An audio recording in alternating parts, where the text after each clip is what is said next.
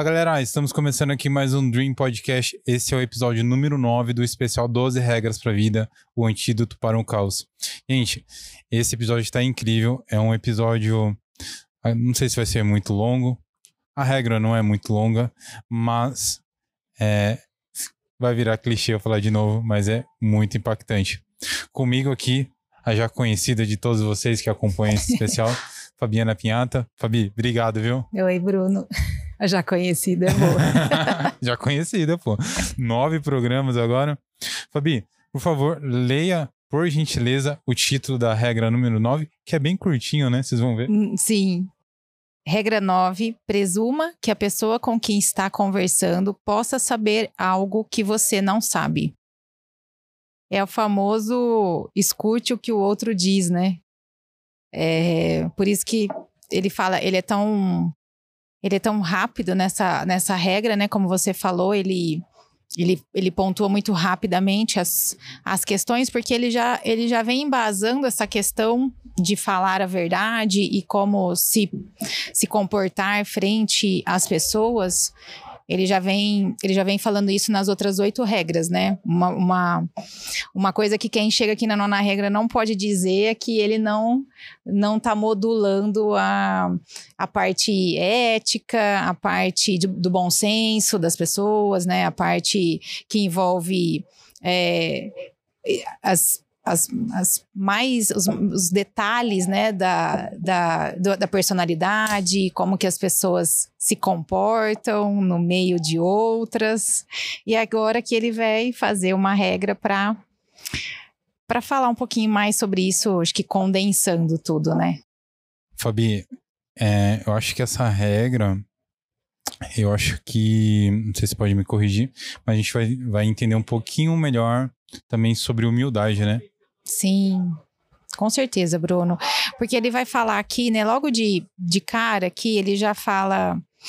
Ele fala algo diferente de um dos provérbios. Isso me chamou bastante atenção, porque ele abre esse capítulo falando que conselho é o que você recebe quando a pessoa com quem está conversando quer se gabar de superioridade. Depois ele fala conselho é o que você recebe quando a pessoa com quem está conversando quer que você cale a boca e deu fora. E aí eu fiquei pensando, falei, não, mas não é isso que a palavra de Deus diz com relação ao conselho. Ela, ela diz, por exemplo, em Provérbios: ouve o conselho e recebe a instrução. Depois ela diz em outra parte: tolo, calado, se torna sábio ao ouvir conselhos. Então, é, aí eu fui, conforme você vai entendendo, é, ou ele vai é, dando cadência ao pensamento dele, você vai entendendo que ele não está se referindo a esse conselho é, bíblico, esse conselho tão apurado que é o conceito da Bíblia, né? Que a Bíblia, a- o que a Bíblia dá de conceito é o conceito puro e natura mesmo das palavras. Não houve nenhuma alteração de termos para agradar ninguém, né? Então ali é o conceito puro. Esse conceito de conselho que está na Bíblia é o que ele vai dizer que é a conversa autêntica no final desse capítulo. O que a gente hoje pratica como conselho é, uma, é um trapo de imundícia, né? Praticamente, assim. Então, ele vai dizer o porquê que esse tipo de conselho, ele não só é, é não só atrapalha a, a quem tá, tá dando, né? Porque se, se pode, se- é, pode ter uma confusão ali de que ela entende do que ela tá falando e ela tá aconselhando, como atrapalha quem tá ouvindo. Que é uma pessoa que às vezes pode acreditar naquilo que está recebendo como conselho e na verdade não sabe que às vezes a fonte é fake, né? Então ele vai começar a falar sobre esse esse tipo de esse, esse tipo de maneiras de se conversar.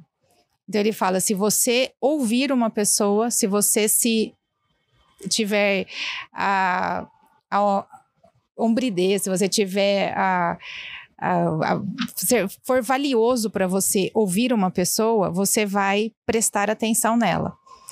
Você vai ter a capacidade de ouvir e escutar o que ela está falando. Então ele repete isso assim várias vezes. Ele fala assim: ó, é impressionante o que as pessoas lhe dizem quando você está disposta a ouvi-la.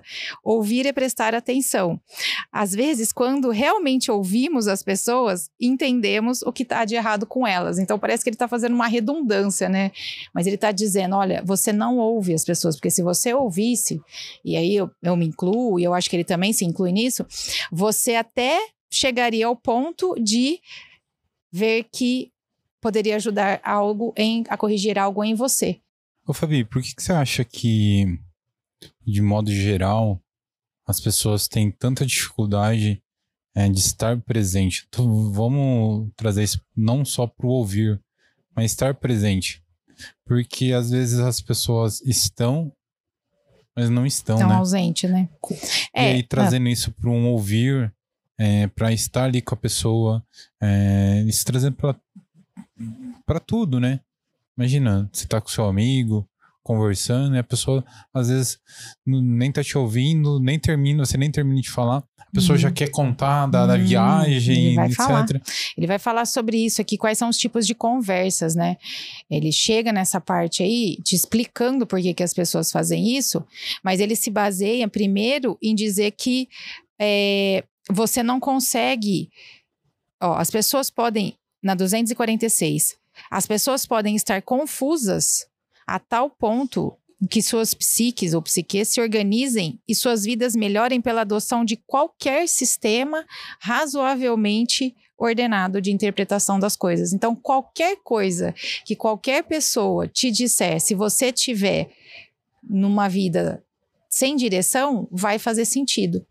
Por isso que tantas teorias, tem vídeos que você, que, né, você vê que viraliza de gente falando coisas assim, que você fala, como?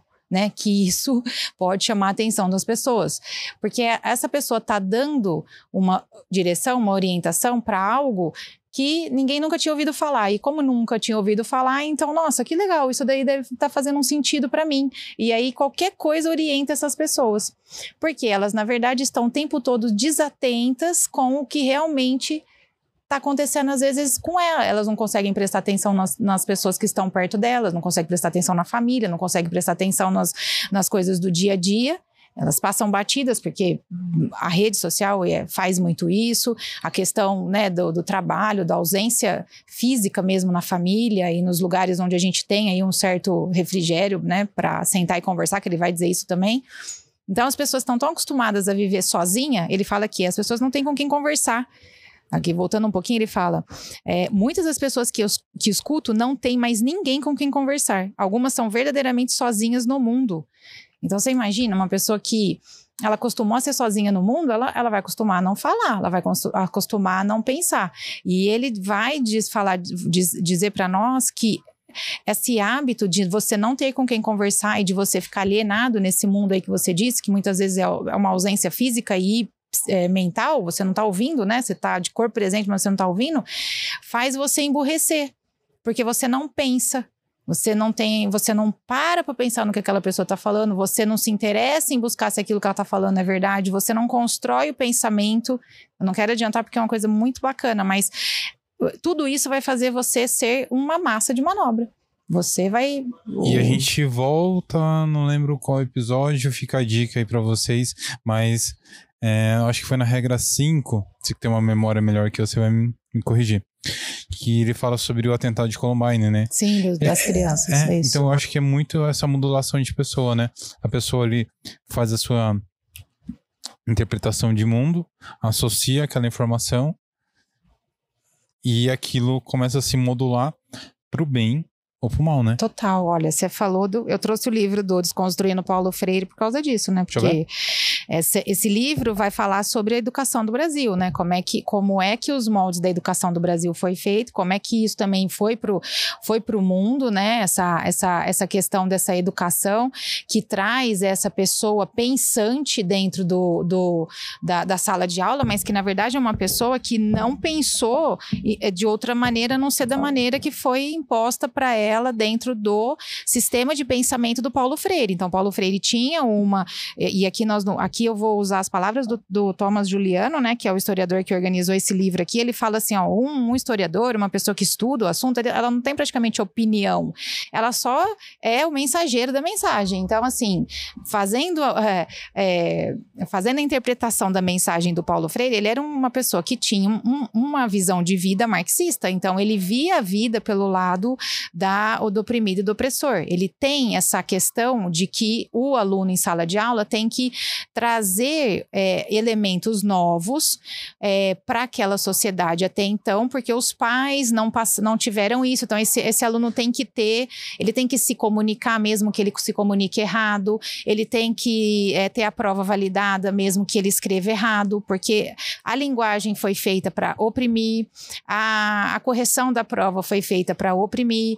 Então, é, é uma visão de uma pessoa que morava, né, que era pobre, morava no interior, do, tinha uma vida ali, né, muito limitada ali no Nordeste, então provavelmente era a vida dele mesmo. Ele via que às vezes ele não conseguia, ele era às vezes é, taxado de qualquer coisa porque ele não sabia, não sabia conversar não sabia falar. Mas isso não significa que ele não era alguém que, sabe, que não sabia o que estava falando. Então, eu concordo nesse sentido de que as pessoas chegaram a um ponto que às vezes falta o bom senso total e você tem que colocar até isso é, como, como forma de regras. Olha, não vai falar tal palavra. Por exemplo, abolir um monte de palavra que eu acho que tem algumas ali que faz sentido, entendeu? Assim, abolir. Por que, que havia a palavra, por exemplo, criado mudo? Que realmente existia essa figura dessa pessoa. É, e de alguma maneira era uma pessoa que ficava parada do lado do, do, da cama dos, dos monarcas tal, e ali ficava ali, mudo, servindo ali o rei. Então, ficou. E aí depois você substitui esse, essa pessoa por um, um banquinho ali do lado da cama. Então, é, é de uma maneira. Não, não dá para você falar isso não é ofensivo. É claro que é. Você pensando no, na, na figura dessa pessoa é ofensivo você trazer aquilo para. Né? Mas talvez superlativa-se demais isso a ponto de achar que as pessoas fazem isso por maldade. É isso que ele vai falar. E nessa questão das crianças, que você falou da regra 5, é, é, essa visão de, da autonomia, de que você que é a pedagogia da autonomia, né, que ele, ele fala bastante sobre isso, Paulo Freire, ele traz você, ele, ele traz a, a, a, discussão, ao centro da discussão de ouvir e de conversa, as pessoas que só, só são é, passadas a mão na cabeça, assim, tipo, ah, você falou errado, não tem problema, você expressou o que você pensa. Ah, você está falando coisas que vão contra o cristianismo e, é, então eles falam assim, né, tem uma frase de alguém que fala, é, eles defendem, eles querem que nós defendamos todas as religiões, menos a nossa, né? Então, você só não pode falar bem da, do cristianismo, você pode falar bem de todos, mas a hora que você vai falar, não, vamos falar bem do cristianismo, não, não pode falar, porque é isso, é aquilo. Então, a, a figura dessas crianças, muitas vezes, é formada dentro desse, desse lugar onde, mesmo quem tem uma opinião para falar baseada em fatos, como você citou o fato da, bíblico do, no, na, no, no, capítulo passado, no podcast passado, você não pode falar em sala de aula, porque isso vai ser algo que vai trazer uma reflexão fora do ambiente que está se que quer se fazer dentro hoje da sociedade, que é um ambiente onde não se tolere mais nenhum tipo de conversa que não seja uma conversa entre iguais. E não dá para ser assim, Bruno, porque tem pessoas que pensam, tem pessoas que estudam, tem pessoas que se dedicam, e tá, isso está muito além de classe social, isso está muito além, senão a gente não teria tantos negros que foram formidáveis no Brasil. Você vai estudar história, tem um monte de gente que, viu, fez aconteceu e eram pessoas de classe social baixa, né, às vezes pertencente a, uma, a um preconceito que sempre existiu, e, meu, fizeram e aconteceram. Lógico, uma proporção menor, mas isso tem que ser levado em conta quando você vai dizer que essas pessoas, não, não, não, não por causa disso, as pessoas não têm voz. É isso que ele traz aqui. Você, muitas vezes, é, é é produto de memórias. Ele vai trazer, ele vai puxar isso. Por que, que a gente faz isso? Porque a gente, é, a gente é produto de memórias. Então, lá na sala de aula é falado sobre isso, é, no, no seu ambiente onde você vive, é impulsionado muitas vezes coisas e você vai guardando na memória coisas é, que você muitas vezes não consegue ao longo do tempo é, é substituir. Ele fala que às vezes é, é a memória afetiva, né? Memória involuntária chama. Qualquer coisa faz você lembrar. Você tá ali, né? Tem um. Eu tenho um, um, um livro do Proust que chama Em Busca do Tempo Perdido. Ele fala que ele estava tomando café E aí, a hora que ele vai. É um texto super bonito. Ele vai comer uma Madeleine Aí ele lembra da tia dele que fazia Madeleine para ele lá na França. Imediatamente, ele, ele 40 anos, 30 anos depois, ele volta para casa da tia, sentado, tomando chá e comendo Madeleine. Então, são memórias involuntárias. Então, às vezes, da dependendo da maneira como você vive certas situações, e certas situações são faladas, são, é criado um pensamento em você, e esse pensamento muitas vezes se torna você. E aí, qualquer coisa que aconteça que conecte com essa memória, vai fazer você, então, entender que aquilo é o correto, que aquilo é o pensamento, e aí você começa a falar sobre aquilo. Mas, na verdade, está tudo construído dentro de um, de um vazio, de um, uma informação ou de um, um, uma certa, um certo momento da vida, onde você teve algumas interações é, com, aquele, com, aquela, com aquele símbolo ou com aquela situação, e essas interações fizeram a sua memória. Só que você não pode confiar só na sua memória. Você não pode confiar só nos acontecimentos, você não pode confiar só na sua memória. O... Um exemplo assim, ó. Trazendo para um lado assim, não tão. Como é que eu posso dizer? Radical. É, hoje, os, as massas de movimento e ideologia têm muito isso que você acabou de descrever. Uhum. Em relação a tipo de pensamento, é, você também falou sobre grupos de pessoas que.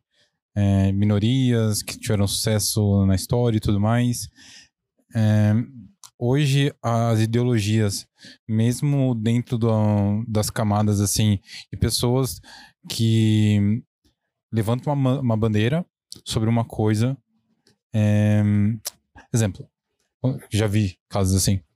Tem até ah, filmes americanos que satirizam isso pessoas que são brancas, que, que, que levantam a bandeira do, contra o racismo, só que ela é não a luta contra o racismo, ela se coloca numa posição é, como, como se fosse uma pessoa negra até, vamos colocar assim, deixando bem escrachada a situação. E a gente vê situação também de pessoas assim, falando da, da classe pobre, mas a pessoa tem, tem uma condição de vida ok, é. vamos dizer assim, né? Vamos falar das pessoas que são ricas que fazem isso. Uhum. E até teve um filme, esse ano concorreu ao Oscar, é, que levantou muito esse é, tipo de, uhum. Foi mesmo. de situação que tinha essa, essa ambiguidade assim de, de pessoas que têm uma ideologia de pensamento uhum. e mas o, da onde que é a origem disso? Porque a, a, a vida da pessoa, a atitude da pessoa são diferentes do aquilo que às vezes ela até discrimina. Pessoa, como é que você discrimina o outro? Você fala isso? E, e não só de uma forma radical.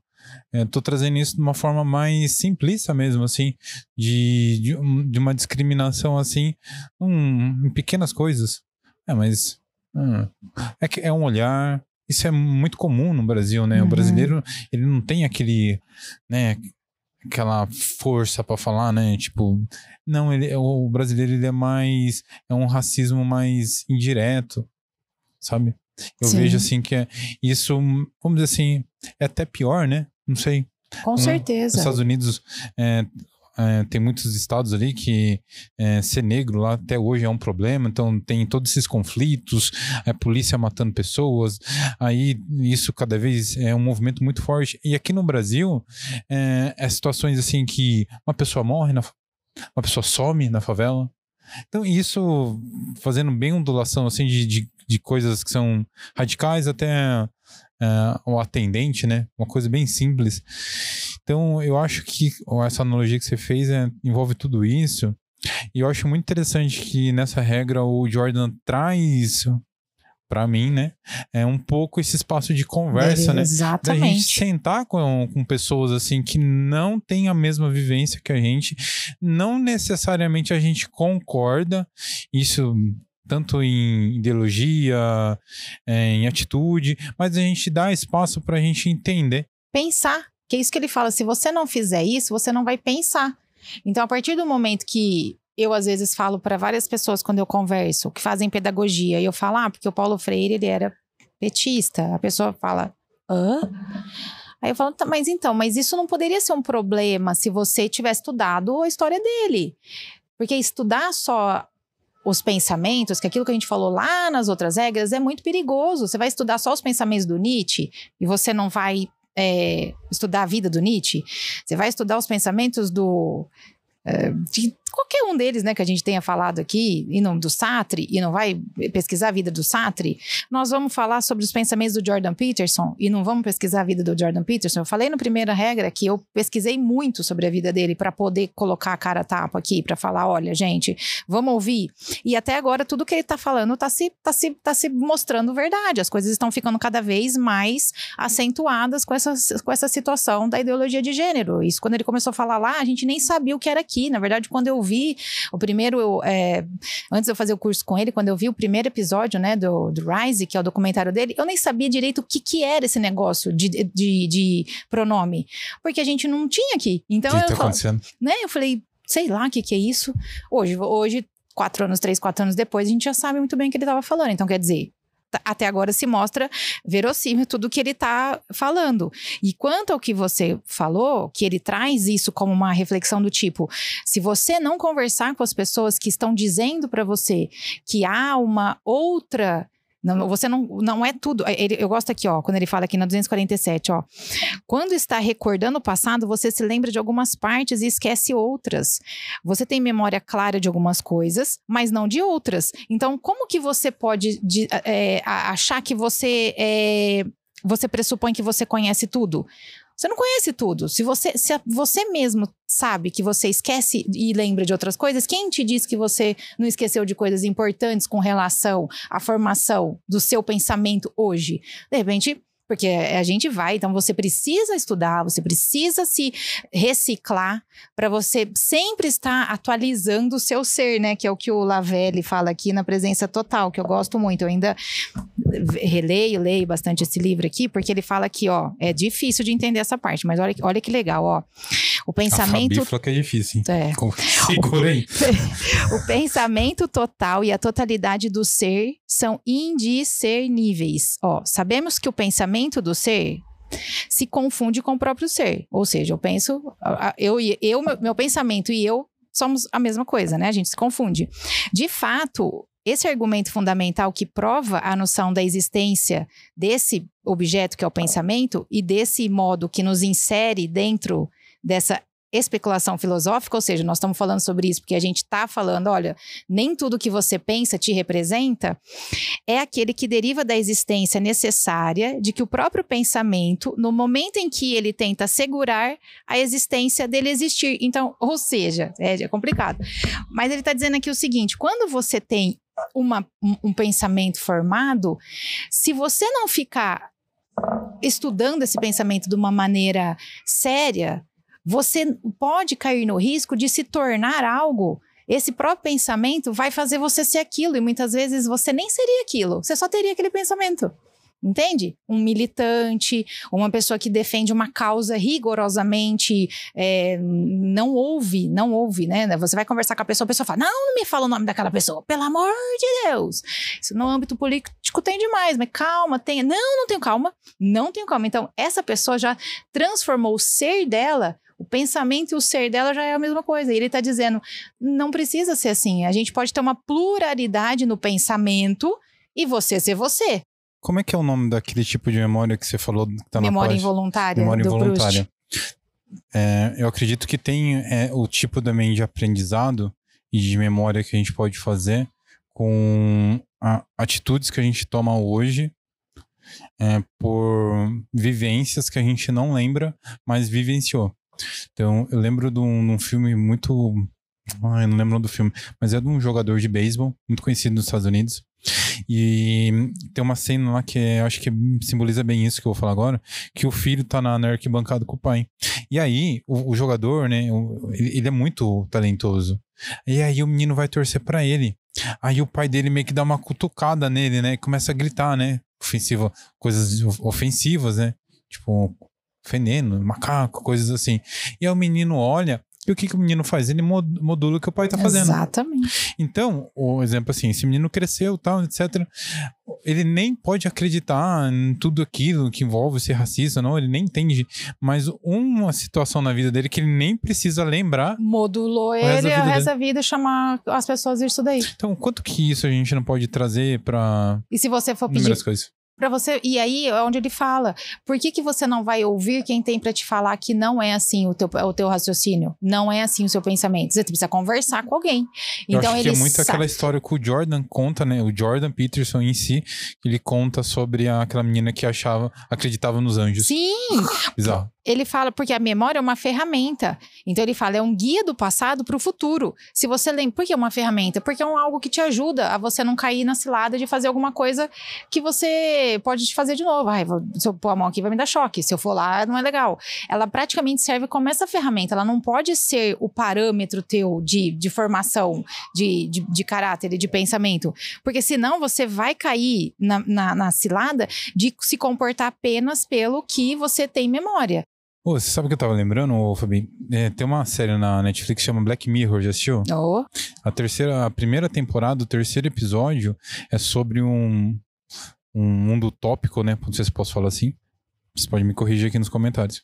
Mas é de um, uma situação que eles vivem e eles podem acessar as memórias deles. Olha que legal.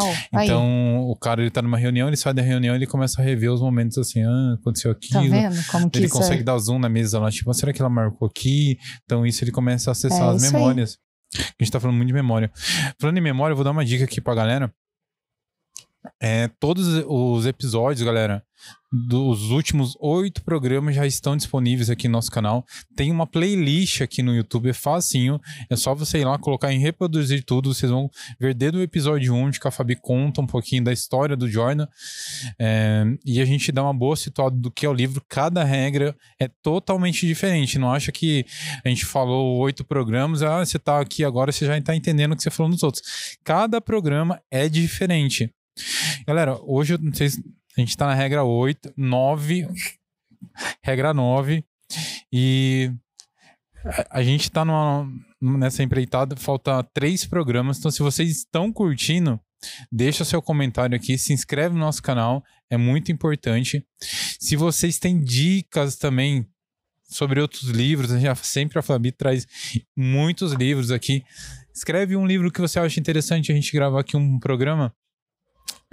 E como vocês viram hoje, tô tomando um Red Bull. Quero fazer um agradecimento muito especial para a Menegaso aqui de Avaré, a maior distribuidora de Red Bull aqui da nossa região. Então, para os nossos amigos que são parceiros nossos aqui do podcast, a gente já conversou com tanta gente aqui da cidade que é empresário, ou para você que tem um pequeno comércio quer ter Red Bull no, na sua empresa, vocês podem entrar em contato com a Menegaso aqui, velho. A gente vai deixar aqui informações para vocês entrarem em contato com eles.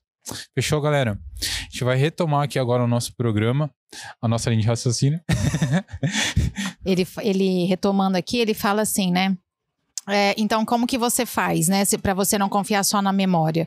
As pessoas que precisam falar. Pois é assim que as pessoas pensam, na página 251. E elas precisam pensar, olha que lindo isso, gente. Caso contrário, caminham cegamente para dentro de armadilhas. Quando as pessoas pensam, elas simulam o mundo e planejam como agir nele. Se fizerem um bom trabalho de simulação, conseguem descobrir quais coisas idiotas não devem fazer. Então não cai só na memória. Ele já simula, ele já fica meio que um avatar ali, né? Ele fala: hum, não, não vou fazer aquilo lá, porque aquilo lá vai acontecer isso, isso, isso. Mas não baseado nas suas memórias, você nunca passou por aquilo. Baseado no, na, sua, na sua cadência de pensamento. Você já está aprendendo a pensar. Porque muitas vezes você ouviu de alguém alguma situação, você às vezes viu e não necessariamente você passou. Então você pensa. E quando você pensa, você escapa de armadilhas. Então, ele fala: é, portanto, não ter que sofrer as consequências. Essa é a finalidade do raciocínio. Mas não podemos fazer isso sozinho. Simulamos o mundo e planejamos nossas ações nele, mas precisamos de um interlocutor. E aí ele vai falar a importância dessas pessoas na nossa vida. A importância de você presumir que outra pessoa sabe alguma coisa que você não sabe, tanto da minha parte como da parte da outra pessoa. Entende a inteligência disso? Então, olha, não se base... você não pode se basear só nos seus argumentos, nas suas memórias, nas suas vivências. Você Para você pensar, você precisa ter o raciocínio.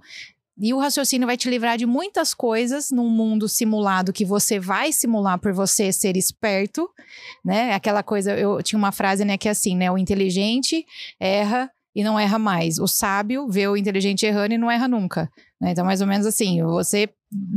Eu tenho que ter uma certa é, esperteza no sentido de não cair em algumas armadilhas. Não necessariamente ter que viver todas. E aí ele vai dizer: como é que você vai filtrar, então, né, essa, essa, essas pessoas? Como é que você vai olhar para esses interlocutores e vai falar não esses são pessoas que eu posso ouvir e, e vai me agregar alguma coisa é, porque ele fala o seguinte: o verdadeiro pensamento é raro, assim como escutar de verdade é raro. Na 251. Pensar é escutar a si mesmo. É difícil. Para pensar, você precisa ser pelo menos duas pessoas ao mesmo tempo. E então precisa permitir que essas duas pessoas discordem. O pensamento é um diálogo interno. E aí ele continua aqui. Pensar de verdade é complexo e desafiador. Requer que você seja ao mesmo tempo um orador articulado e um ouvinte cuidadoso. Então você precisa tolerar o conflito, porque isso envolve conflito. Então uma dica aqui que ele já deixa para você é o seguinte: pessoas que tumultuam, pessoas que não sabem tolerar o conflito, já não são boas pessoas para você conversar. Então, essas pessoas histéricas, que qualquer coisa que você levanta como uma, uma, uma opinião, uma, uma ideia, a pessoa já vem. Não, não é com ela que você tem que fazer nenhum tipo de aprendizado de raciocínio. Não é com essa pessoa. Essa pessoa, então, você se cala e sai. Você vai. Eu já tive situações de, de, né, de, de levantar algum assunto e alguma pessoa histérica dá esse, né, essa, esse, esse show, né, que você fala, uau, né? com esse sapatinho, né? Como dizia minha avó, com esse sapatinho de cristal, você deu esse grito. E aí você fala, puxa, é só assim que você né, conhece as pessoas mesmo. Então, é, não é esse tipo de pessoa. Então, ele já deixa para você assim, ó para você pensar e para você colocar a sua o seu a cadência do seu raciocínio, você precisa ser um orador articulado e um ouvinte cuidadoso, cuidadoso e ponderado. Isso envolve conflitos. Então, primeira dica, evite conversar com pessoas que não são ponderadas. Aquela pessoa que é extremista, que é militante, não é para conversar, para enriquecer o seu repertório de Uh, raciocínios bons e saudáveis para que você se torne alguém inteligente, independente do para que lado você vai, porque aqui ele vai falar. É discussão, né? É, isso é, é, é, isso é o que você levantou agora há pouco. Esse tipo de conversa que é, que é gostosa, que é o que ele vai falar ali, que é, essa, é esse tipo de conversa que vai nos deixar numa vantagem com relação aos demais, porque nós vamos ter pensado. Então você vai ponderar, você vai às vezes olhar para uma história como essa daqui do Paulo Freire, você vai falar, ele tem razão em algumas coisas que ele fala, não, não tá todo desconsiderado. Enquanto que uma pessoa às vezes extremista vai olhar para ele e vai falar, Deus que me livre, essa educação do Brasil é um horror, não sei o quê. Mas não, há méritos nisso, mas porque você vai estudar e você senta para conversar com pessoas que são ponderadas e você então aprende com eles. Eu aprendi muita coisa no, estudando comunismo. Eu aprendi muita coisa estudando Paulo Freire, eu aprendi muita coisa estudando sociolo, sociolo, a, a parte do socialismo. Mas isso fez eu ainda ter mais certeza da minha posição.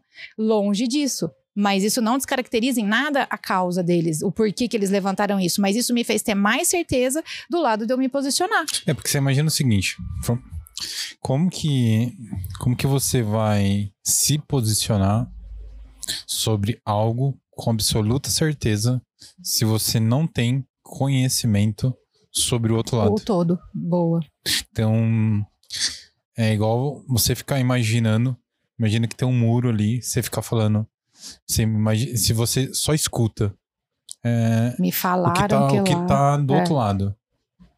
Então você fica imaginando. Aí você fica nessa discussão interna que ele acabou de fazer essa ilusão. Se você não for lá ver com seu próprio, seus próprios olhos e vir alguém de lá, você vai assimilar a realidade do que a pessoa falar. Boa. Então você imagina, se você. Então, é isso. Então, como que você vai lá? Você tem que ir lá para você ter a sua percepção e falar: é, realmente lá acontece isso, é por isso que tem esse barulho que eu tô ouvindo aqui. Não fazer essa interlocução, esse, essa conexão através de uma pessoa e você assumir tudo que a outra pessoa fala como uma realidade. Sim. Então, vamos, se a gente trazer isso para tudo, poxa, eu acho que fica mais fácil entender um pouco mais as pessoas, né? Muito mais fácil. Aí ele fala aqui, ó, se você vai defender suas convicções, é melhor ter motivos é melhor que as tenha analisado muito bem, ou pode se preparar para uma aterrissagem muito violenta. Você deve fazer o que as outras pessoas fazem, a menos que tenha motivos muito bons para não fazer. Se você percorre uma trilha demarcada, pelo menos sabe que outras pessoas já passaram por ela. Andar fora da trilha é estar fora da estrada. Então ele, quer dizer, ele fala assim: ó, se você vai então andar fora da trilha, você vai andar fora da estrada, você precisa conhecer essa estrada muito bem, você precisa ir atrás de muitas informações com relação a essa estrada, já que você não não quer andar. Mas se você for andar nessa trilha, você também não pode andar cegamente de olho fechado, porque muitas vezes essa trilha vai te levar num lugar onde você não quer ir. Então, nas duas situações, ele vai falar, e aí aqui ele até entra, né, numa parte para ensinar os profissionais, né, os psicólogos, ele fala aqui, são duas, três páginas aqui que ele dedica ao, aos profissionais para dizer para os profissionais como eles devem se comportar dentro do consultório para ouvir as pessoas. Então, ele fala sobre a prática do resumo, né, para o profissional sempre fazer um resumo, né, olha, deixa eu entender Bruno, você me falou isso, né, o psicólogo, o psicanalista, você me falou então isso, isso, isso, isso, isso, isso. Você é, retomar o raciocínio da pessoa para que a pessoa ouça aquilo que você, que ela te falou e para ela também ficar confortável de que você ou, a ouviu e que você então tá, vai falar algo para ela que ela possa é, é, pegar como um conselho verdadeiro. Isso vai fazer a, a terapia ficar infinitamente mais válida e efetiva né? A questão, ele fala, a questão do resumo me ajudou demais. E muitas vezes ele fala, me salvou, né, de situações onde eu, eu, não fazer uma, uma, uma eu, eu não fazer um julgamento, um pré-julgamento. Ele conta de uma, de uma, né, de uma, uma paciente dele que teve ali uma situação onde ela se, claramente estava se mostrando uma mulher fácil para os homens, né, sexualmente, e que ele tinha vontade de falar isso toda vez para ela, mas ele não falou porque ele queria é, ouvir dela e fazia o resumo do que ela falava. E ela nunca falou de, com, com uma maneira é, denotativa dela, né? Dizendo que ela estava fazendo alguma coisa errada. Então ele falou, então eu não ia falar. E eu achei muito bonito isso, porque assim, deixa eu fazer um resumo de você, Bruno. Você me falou isso, isso, isso. Por mais que eu na minha cabeça tenha assim, gente, o Bruno tem tal. E você nunca apontou isso, então pode ser que não, seja, não seja isso. Pode ser que realmente você não seja aquilo, entende? Ele, eu, eu achei muito bonito disso, porque ele falou assim: como ela nunca é, é, quando eu fazia o resumo, em nenhum momento ela, ela, ela, ela dizia assim: é, será então que eu sou uma mulher fácil? Ele, ela nunca chegava nesse ponto do raciocínio. Então ele falou: a gente acabou, né? Eu não tive tempo de concluir a, a clínica dela, mas provavelmente talvez ela não seria essa mulher. Com todas as, as informações que ela me trazia, estava claro para mim que ela era, mas para ela não. Então pode ser que eu realmente estava confuso é, nessa situação. E eu achei muito legal. Eu, eu, até falei, nossa, tem várias vezes que eu posso fazer isso. E, e eu, e eu uh, partir do princípio de que eu estou entendendo alguma coisa errada. Ah, então você me disse isso, isso, isso. Essa prática do resumo é uma coisa que eu mesmo vou voltar a, vou voltar a praticar. Eu lembro quando ele falou isso, mas eu vou voltar a praticar. Então ele dá todas essas, essas diretrizes aqui para os profissionais. Eu acho muito legal, né? E aí ele fala aqui, ó, né, como um um aviso aqui para essas pessoas, né, que lidam com a, a psicologia, a psicanalista, na 258 ele fala assim, ó, se você conseguir ser imparcial em sua análise, examinar os argumentos da outra pessoa a partir da, perspe da perspectiva dela, você poderá, que é isso que eu estava explicando, encontrar valor nos argumentos dela, afiar suas posições contra esses argumentos, né, se você acreditar que eles estão errados, e fortalecer ainda mais os seus para resistir contra os contra-argumentos. Isso te tornará muito mais forte. Hoje era o de você ter trazido aquele outro livro também, que você trouxe é, no último episódio, da, das 37, 38. Ah, dos estratagemas, é. é Schopenhauer. Eu falo aqui, ó, eu até escrevi aqui, aqui, ó, Schopenhauer, Bruno. É verdade. Porque ele vai falar que muitas vezes essa, essa, essa saga de você querer falar antes da pessoa, né? Essa saga de você querer falar sem fazer esse resumo, te faz ter essa, essa dominância. Que aí são as táticas de hierarquia é, e sagacidade de uma de conversas. Então ele fala: a primeira delas é querer dominar a conversa, que é a briga dos egos, né? Que você falou. Confirmar a posição, é, quem que eu tô falando, né? E você não vai sair por baixo, aí você fala mais do que eu. Fica aquela conversa horrorosa, né? Quem, quem tem mais, quem, quem, quem manda mais. Só vocês Segu... lembrarem de debate, político. É. E até conversas de sábado à noite também, né? Quando as pessoas começam a conversar algumas coisas assim em grupo, aparece esse tipo de conversa bem chata. É, a, a, segundo tipo, não prestar atenção no que a pessoa diz e formular qualquer coisa. E aqui até eu coloquei como lembrete o lagosta idiota, porque tem uma. uma eu não sei se você viu, tem um vídeo dele que a mulher fala assim para ele, a entrevistadora. Mas o senhor não acha um absurdo? O senhor não acha de, de uma certa idiotice, uma, uma, uma, repórter americana ou canadense, o senhor nos comparar com as lagostas? O senhor tem. Ela dá uma risadinha, ela fala: o senhor, o senhor compara o ser humano, a postura do ser humano com a postura da lagosta. O senhor tem a dizer sobre isso? Aí ele fala assim: bom, é, realmente eu não seria é, idiota ao ponto de comparar o ser humano com comportamento das lagostas. Mas eu também não seria tão idiota a ponto de não comparar o comportamento do mais invertebrado dos, dos animais com o mais consciente de todos os animais. Alguma relação entre os animais deve haver. Aí a mulher, ah. Porque, na verdade, ela quis fazer, né, aquela, aquela coisa, aquela estratagema do, do, do Schopenhauer, que é não prestou atenção, não leu nada a respeito dele, é, pegou ali ele falando ali que a gente tem que se posturar como as lagostas, porque as lagostas no fundo do mar, elas brigam por causa de posições, e isso significa muito da nossa hierarquia e posição de dominância, que vem desde a época dos primatas, que então, né, muito antes dos primatas, que é por isso que ele coloca aqui. E ela, então, quis tirar sarro ali dele, e ele falou, não, é, você tá querendo tirar sarro de mim, mas eu posso tirar sarro de você, né? E muito elegantemente. Então, é também um tipo de conversa que existe que também não agrega nada com o conselho ali que um deu pro outro. Nenhum, né? Foi uma conversa Assim como aquela da dominância, né? Que conselho que um deu para o outro ali, nenhum, né? Depois o terceiro é essa de você obter vitória sobre o seu ponto de vista, que é reflexi, reflete muito nas ideologias, nessa coisa de você só evidenciar o lado positivo, você só dizer as coisas positivas daquela, da, daquele tipo de, de, de né? Daquele caminho que você escolheu para defender. Então, tudo que for relativo àquela pessoa, aquele caminho, aquela ideologia, você vai falar bem. Independente do que está se. Não, mas olha, deixa eu te falar, teve uma morte, teve campos. Não, mas não foi bem assim. Tudo você. É o famoso passapano, né? É péssimo também, é um tipo de conversa também que não te leva em lugar, a lugar nenhum. O quinto tipo, aqui só pulando para a gente finalizar com, a, com o último, é a palestra, que é quando ele fala que a palestra é quando a pessoa ela vai até as pessoas e ela conversa com as pessoas e não, né? Ele fala aqui, ó, um bom palestrante está, portanto, falando com as pessoas, ele está contando a sua história. Que geralmente as pessoas, quando vão em palestras, elas querem escutar muito sobre o, o, o lado pessoal. Você, quando recebe as pessoas aqui, as pessoas contam sobre a vida delas, sobre né, os, os fracassos, as vitórias, elas estão palestrando de uma certa maneira, elas estão contando ali a vida delas. E isso conecta, em muitas situações, se isso for verdadeiro e for autêntico, conecta, mas mesmo assim, muitas vezes não é a, a, é, é bom para o palestrante, mas muitas vezes para as pessoas ali precisa conectar com elas. E aí ele então vai falar, então a conversa que realmente vai fazer esse papel é a conversa autêntica né? Ele fala: quando a conversa é autêntica, uma pessoa fala de cada vez e todos são ouvidos. A pessoa que está falando tem a oportunidade de discutir seriamente um acontecimento. Todos os demais respondem empaticamente. Essas conversas são tão importantes porque quem fala está organizando um evento problemático. Então, eu estou né, trazendo aqui uma coisa que aconteceu na mente, enquanto eu relato a história. E essa pessoa, ela tem interlocutores que conseguem colocar em ordem aqui aquilo que ela está dizendo a ponto de empaticamente dizer: olha, realmente nisso você tem razão. Nossa, a hora que ele lê, você lê e você fala, ai, que delícia, né? Conversar assim. E isso é o que lá em Harvard é a neuroquímica, né? Que fala lá em Harvard que faz bem pra caramba isso, né? Lá em Harvard a gente ficou uma manhã inteira lendo sobre isso.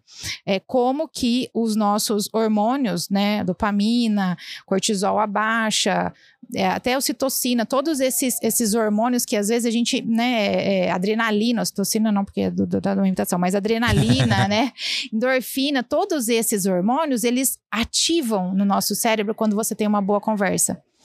Meia, uma, meio dia, a gente ficou uma manhã falando isso em Harvard, a neuroquímica das boas conversações. E aí o Peterson vem, né, ele foi professor lá e coloca isso como uma maneira fiel de você ter bons pensamentos, de você articular bem o seu raciocínio. É você ter essas pessoas, ó. As pessoas envolvidas nesse tipo de conversa, 264, devem estar discutindo ideias que realmente colocam em prática para estruturar suas percepções e guiar suas palavras e suas ações. Aí ele fala: escolha bem os seus ouvintes. Escolha bem as pessoas que você vai, vai fazer essa interlocução com você. Ela, aí ele fala que, ó, eles finalizam na 266. Uma conversa como essa carrega o desejo pela verdade em si, por parte dos dois participantes. É isso que significa escutar e falar de verdade. É por isso que é envolvente, vital, significativo. Esse senso de significado é um sinal das partes profundas e ancestrais do seu ser, porque ele vai falar isso que seus antepassados faziam.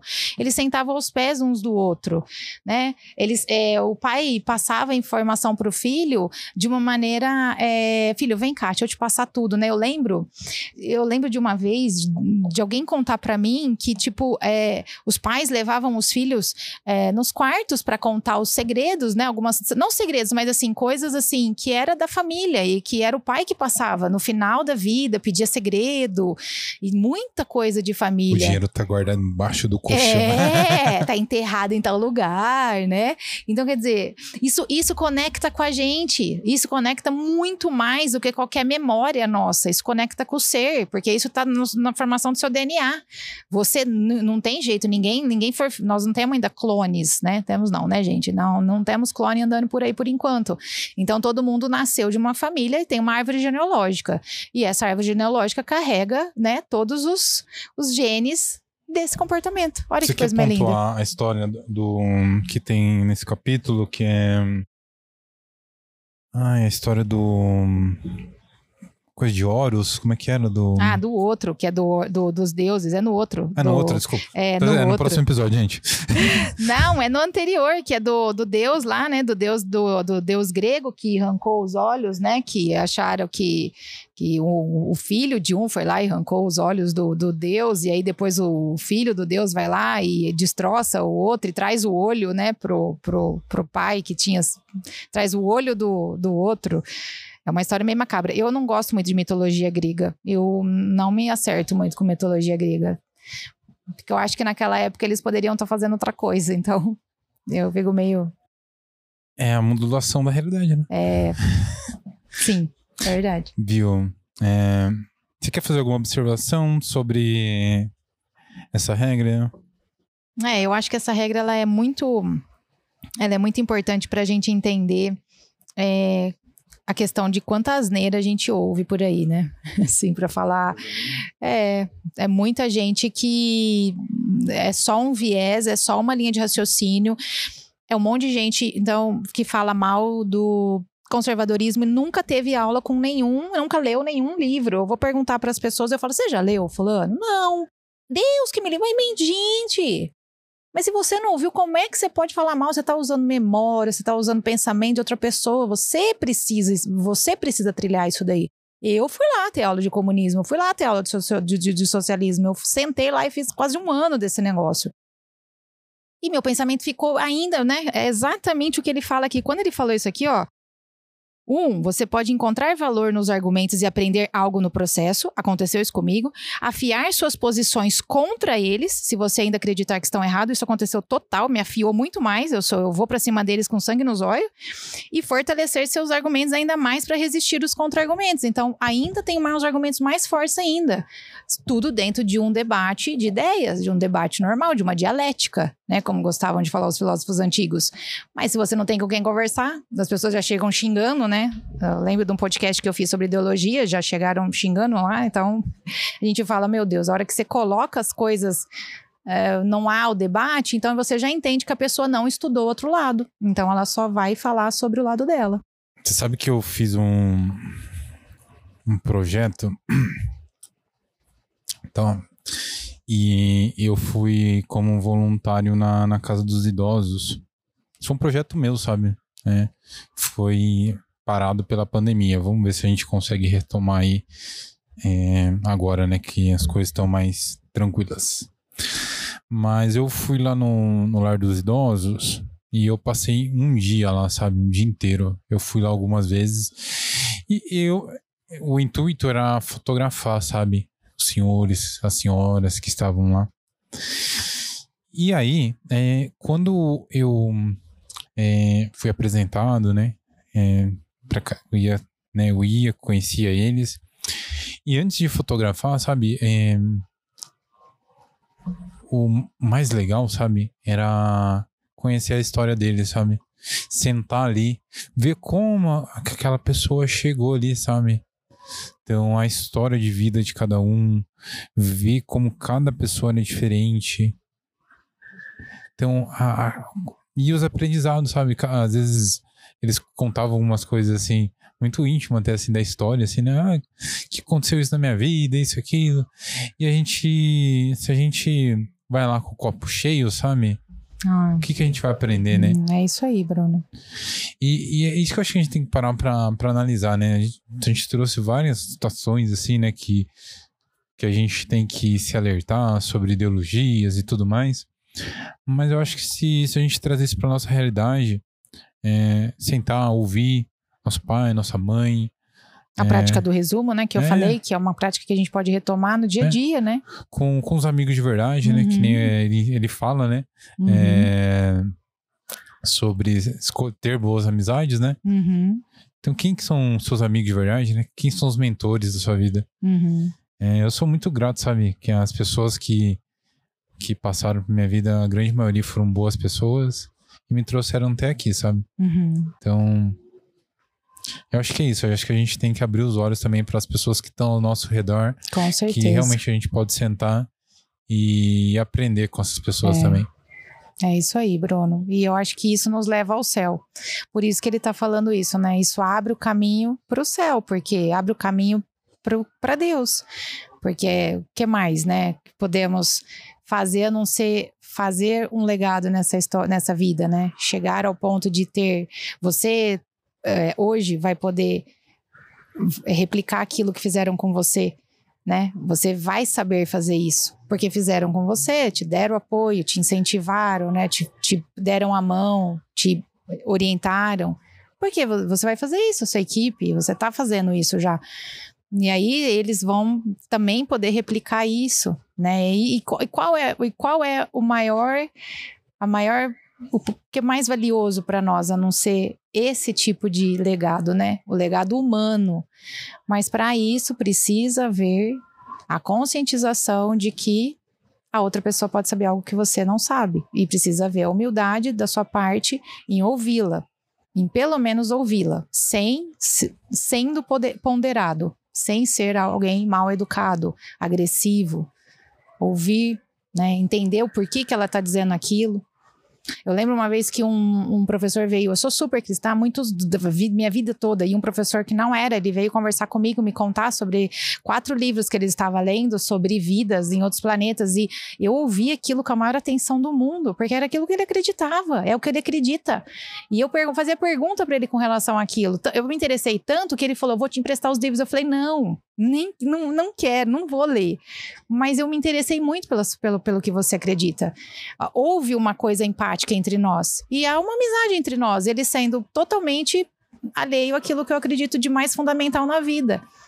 Então, isso, isso eu tento praticar muito com as pessoas, mas é muito difícil você encontrar pessoas que aceitem né, esse tipo de, é, de diferenças, né? De, de, de, um, de um debate honesto. Então, quando a gente encontra, por isso que eu disse, quando eu li isso, né? Falei, puxa, vira, como é gostoso encontrar isso. E isso é tão difícil mesmo que isso tá lá em Harvard como um case, né? A neuroquímica das, das boas conversações. Então, tá lá. Tipo, olha, é, procurem boas pessoas para vocês conversarem para aliviar o estresse da liderança. O tema era mais ou menos em torno disso. Para a gente ver o quanto isso é algo importante. Fabi, obrigado. Ah, que isso. Obrigada a você.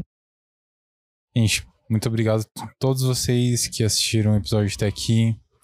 É, lembrando que tem mais alguns programas aí pela frente. Meu convite é para vocês assistir a nossa playlist com todos os programas. O episódio também está disponível no Spotify. Fabi, deixa seu arroba aí. É Fabi Pinhata. É isso. Episódios disponíveis no YouTube, no Spotify. Nosso Instagram é DreamPDC. Desculpa, galera.